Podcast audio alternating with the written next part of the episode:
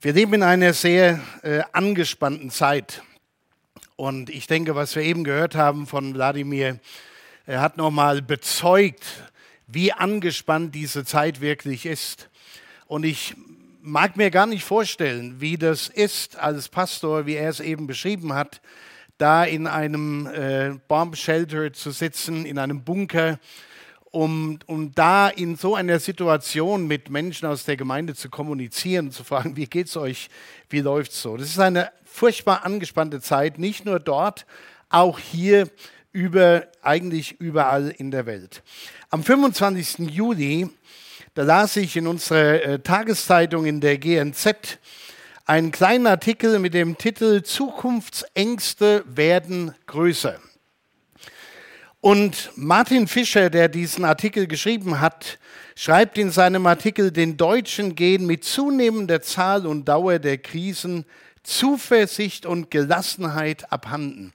Also hier geht es nur um das Denken und das Empfinden von den Deutschen. Das ist immer mehr weg. Auf der anderen Seite wachsen Zukunftsängste. Und das ist ja auch kein Wunder, wenn wir mal auf die letzten zweieinhalb Jahre zurückschauen. Zuallererst Corona, das hat uns ja schon genug erschüttert. Dann Krieg in der Ukraine, die Affenpocken, so ganz nebenbei, äh, hat es ja auch schon jetzt gegeben. Die Sorge, ob wir im Winter noch Gas haben. Übrigens eine konkrete Sorge für uns als Gemeinde, werden wir das noch bezahlen können, das Gas, das wir hier zum Heizen brauchen. Äh, wahnsinnig steigende Preise. Ich, die, die Hausfrauen oder alle, die einkaufen gehen, wissen, wenn man äh, einkauft heute und dann auf seinen Zettel guckt und sagt, im Wagen ist nichts drin, aber der Betrag ist ziemlich hoch. Und das ist ja noch nicht das Ende der Fahnenstange. Bei allem geht es uns noch gut, aber trotzdem, es ist äh, erschreckend. Inflation, die daraus resultierenden Existenzängste. Und ich denke, das Gruselkabinett dieser Welt hat noch so manches auf Lager äh, für die Zukunft. Das ist eine angespannte Zeit. Und ich möchte mich mal dieser Aussage von Silvia bedienen, die äh, zitiert hat, dass jemand sagte, wenn man nicht weiß, wie man im Krieg Gemeinde sein soll oder als Kirche leben soll, dann kann man das auch nicht in Friedenszeiten. Und ich glaube, das ist auch für unseren Glauben ein wichtiger Punkt. Wenn wir es nicht lernen, in den Krisenzeiten, in den angespannten Lebenssituationen zu vertrauen, was ist dieser Glaube dann noch wert?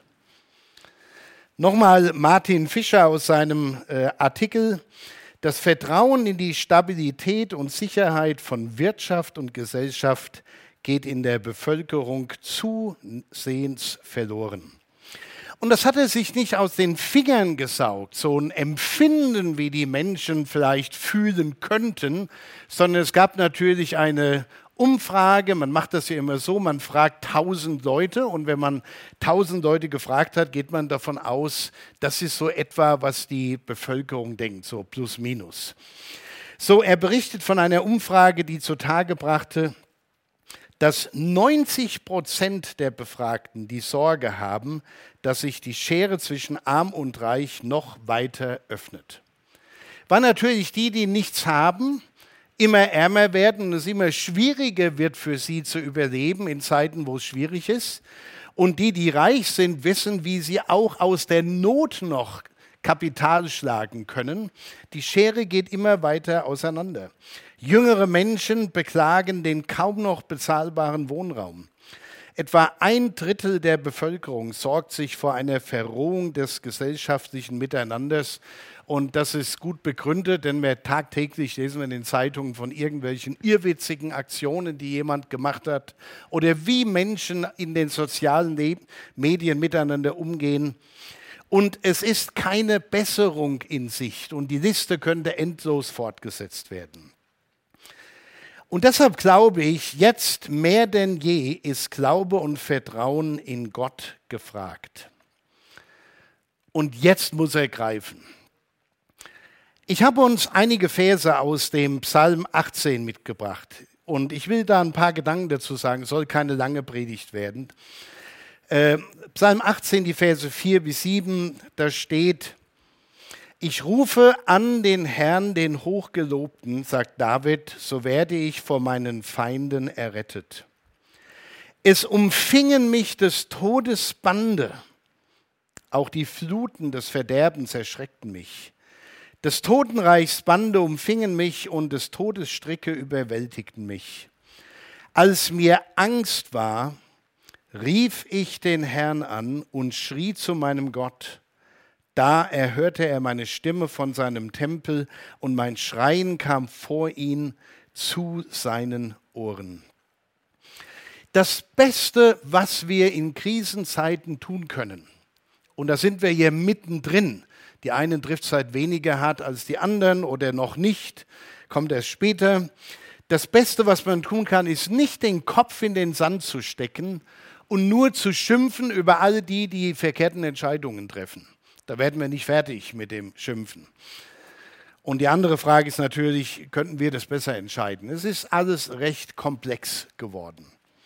Das Beste, was man tun kann, ist den engen Kontakt, so wie David das getan hat, zu Gott zu suchen und vor allem zu halten. Auch wenn wir keine Antworten haben, keine direkten. Wir, wir beten ja oft so mit dem Denken, ich bete jetzt und dann fällt ein Zettel vom, Hin, vom Himmel oder es erscheint etwas auf unserem Display äh, am Computer, auf dem Handy und dann hat Gott eine Antwort. Nee, das aushalten zu können und zu vertrauen, dass Gott da ist. David hat diesen Psalm geschrieben, nachdem Gott ihn von all seinen Feinden gerettet hatte. Und er kommt zu dem Schluss hier im 20. Vers, er, Gott, führt, führte mich hinaus ins Weite, er riss mich heraus. Und dann ein ganz cooler Satz, denn er hatte Lust zu mir. Ja, das ist nicht so, Gott hat dich lieb, oder Gott hat mich lieb, alles schön, Friede, Freude, Eierkuchen, sondern David sagt, ich habe richtig gespürt, Gott hat Lust zu mir. Der liebt mich von ganzem Herzen. Und wenn ich darüber nachdenke, wie Gott mir oft zur Seite gestanden hat, dann sage ich, besser kann man es gar nicht ausdrücken. Gott hat auch Lust zu mir gehabt und auch zu dir, zu jedem Einzelnen von uns. Gott liebte und Gott half David. Aber David, der hat Gott nicht nur so als einen Kumpel verstanden. Ich habe ein Problem, ich bete, Gott, hol mich aus dem Schlamassel raus. Das hat Gott getan.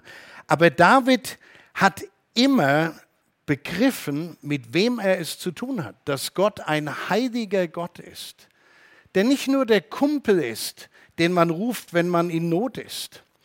Und weil er das wusste, hat er sich vor Gott gedemütigt. Also er tat Buße, als er gesündigt hatte. David hatte Ehrfurcht vor Gott, aber keine krankmachende Angst, so eine negative Angst, die einfach da keinen Platz hat. Ehrfurcht ist was anderes wie Angst. Schließlich war Gottes, der ihn stark machte. Und daher kann David dann am Anfang dieses Psalmes beten, in Vers 2 und 3, Herzlich lieb habe ich dich, Herr, meine Stärke. Herr, mein Fels, meine Burg, alles Bilder für Stärke und Schutz, mein Erretter, mein Gott, mein Hort, auf den ich traue, mein Schild und Berg meines Heils und mein Schutz. Es ist, als ob, als ob David so alles mal aufführen wollte und nennen wollte, was ihm Schutz gibt. Alles, was ihm einfiel, um durch seinen Lobpreis die Herrlichkeit, Größe und Macht Gottes zu beschreiben und ihn zu preisen. Es ist keine Frage, David hatte, und ihr könnt das im Alten Testament nachlesen, wir hatten ja auch mal eine Predigtreihe darüber, aber es ist spannend, seine Geschichte zu lesen. Er hat eine Menge durchgemacht und in diesem Fall, in diesem Psalm spricht er zum Beispiel von des Todes Bande, die Fluten des Verderbens, er spricht über seine Angst und sein Schreien. Bei ihm ging es immer um Leben und Tod. Nicht, dass es ihm nur ein bisschen besser geht, sondern es ging um Leben und Tod. Und er macht keinen Hehl aus seiner Angst und er beschönigt auch seine Not nicht. Er weiß ganz genau, es ist gefährlich. David war mit Sicherheit ein sehr selbstbewusster Mann. Wahrscheinlich klein von Statur, jemand, der gegen den Riesen Goliath angetreten ist, etwa drei Meter groß. Und wer da kein Selbstbewusstsein hat, der sollte lieber gleich zu Hause bleiben. Aber der David hatte keine Angst vor diesem Riesen. Ihr kennt ja diese alte Geschichte, ne? Äh, manche machen sich dann Gedanken, wie hat der das schaffen können, mit seiner Steinschleuder den Riesen zu treffen. David hatte eine ganz andere Sicht auf die Dinge. Der sagte, der Kerl ist so groß, den kann ich nicht verfehlen. Und er war selbstbewusst und stark. Aber seine Sicherheit kam von Gott, nicht aus seinem Stolz heraus. Das geht schon gar nicht äh, wenn er die Predigt vom Berghof letzte Woche gehört hat. Stolz ist etwas Schlimmes. David war nicht stolz, er war selbstbewusst, aber er war selbstbewusst, weil er wusste, er hat den, größten, den großen Gott an seiner Seite. Er wusste auch, wo er herkam, von den Schafherden. Und er wusste, wer ihn zum König und Held gemacht hatte, nämlich Gott. Und David wusste auch, dass seine Siege eigentlich Gottes Siege sind. David wusste und lebte permanent mit dem Bewusstsein, auf Gott kann ich mich verlassen. Und die Frage an uns ist, ganz ehrlich, verlässt du dich auf Gott in allen Situationen des Lebens? Oder anders gefragt, auf was setzt du dein Vertrauen? Was gibt dir Halt? Ist das wirklich Gott oder ist es dein Selbstbewusstsein, das, was dir hilft, äh, irgendwelche anderen Lösungsansätze zu finden für die gegenwärtigen Probleme der Welt oder die man mit sich selbst hat in dieser Welt? Auf wen oder was verlässt du dich? David setzte sein Vertrauen 100% auf Gott. Er wusste, auf Gott kann ich mich verlassen. Und ich glaube, dass bei allen Krisen, die angefangen haben vor ein paar Jahren, bis zu denen, die noch kommen werden, dass das der Halt ist, der außerhalb dieser Welt ist, der uns wirklich, der tragfähig ist und Kraft gibt. Im Psalm 30 heißt es, denn mit dir, das ist eine tolle Aussage von, von David, kann ich Kriegsvolk zerschlagen. Und dann dieser coole Satz, mit meinem Gott kann ich über Mauern springen. Mit meinem Gott kann ich über Mauern springen. Mauern sind Schutz vor Feinden gewesen, aber auch Hindernisse. Und hier sind es eher die Hindernisse, die David sieht. Und David gebraucht dieses Bild, um zu beschreiben, kein Problem, keine Sorge ist meinem Gott zu groß, egal was es ist. Hier geht es dann weiter in Vers 31 und 32. Gottes Wege sind vollkommen, die Worte des Herrn sind durchläutert. Er ist ein Schild allen, aber dann kommt ein ganz wichtiger Satz, die ihm vertrauen. Er ist ein Schild allen, die ihm vertrauen. Und Vertrauen wächst und wird stark in Krisenzeiten. Nicht, wenn einfach alles läuft. Da ist alles selbstverständlich. In der Krise bewährt sich der Glaube und das Vertrauen. Vers 32, denn wer ist Gott? Wer anders könnte das sein, wenn nicht der Herr oder ein Fels, wenn nicht unser Gott? Die letzte Woche in der Losung, meine Frau und ich, wir lesen immer die Losungen zusammen und dann beten wir gemeinsam. Und da stand so ein schönes Gedicht von, ich weiß nicht, ob ich es richtig ausspreche, aber Sürze de Vries, wahrscheinlich ein Holländer oder eine Holländerin. Und sie schreibt, so wie die Sonne uns keinen Tag im Dunkeln lässt, so ist deine Treue uns jeden Tag nah. Brich uns Bahn durch alles, was Sorgen macht, was Angst einjagt. Stell uns auf unsere Füße zu dir, du Sonne, unser Licht, unser Tag. Zu dir erheben wir das Haupt. Gott ist treu, 1. Korinther 10, der euch nicht versuchen lässt über eure Kraft. Und der entscheidende Punkt für uns heute Morgen ist der, durch Jesus Christus, und Silvia hat diese kleine Predigt schon in die Präsentation eingebaut, Durch Jesus Christus, der für uns am Kreuz sein Leben gegeben hat, der gestorben ist für unsere Sünde. Als er gekreuzigt wurde, erinnert euch an diesen Bibeltext oder auch nicht, deshalb sage ich es nochmal, da zerriss der Vorhang im Tempel in zwei Teile und das Allerheiligste war frei. Der Zugang zum Allerheiligsten war frei. Ich habe mal irgendwo gelesen, äh, wir denken dann so an ein Vorhängelchen, ja, so was wir da unten in den Gruppenräumen hängen haben.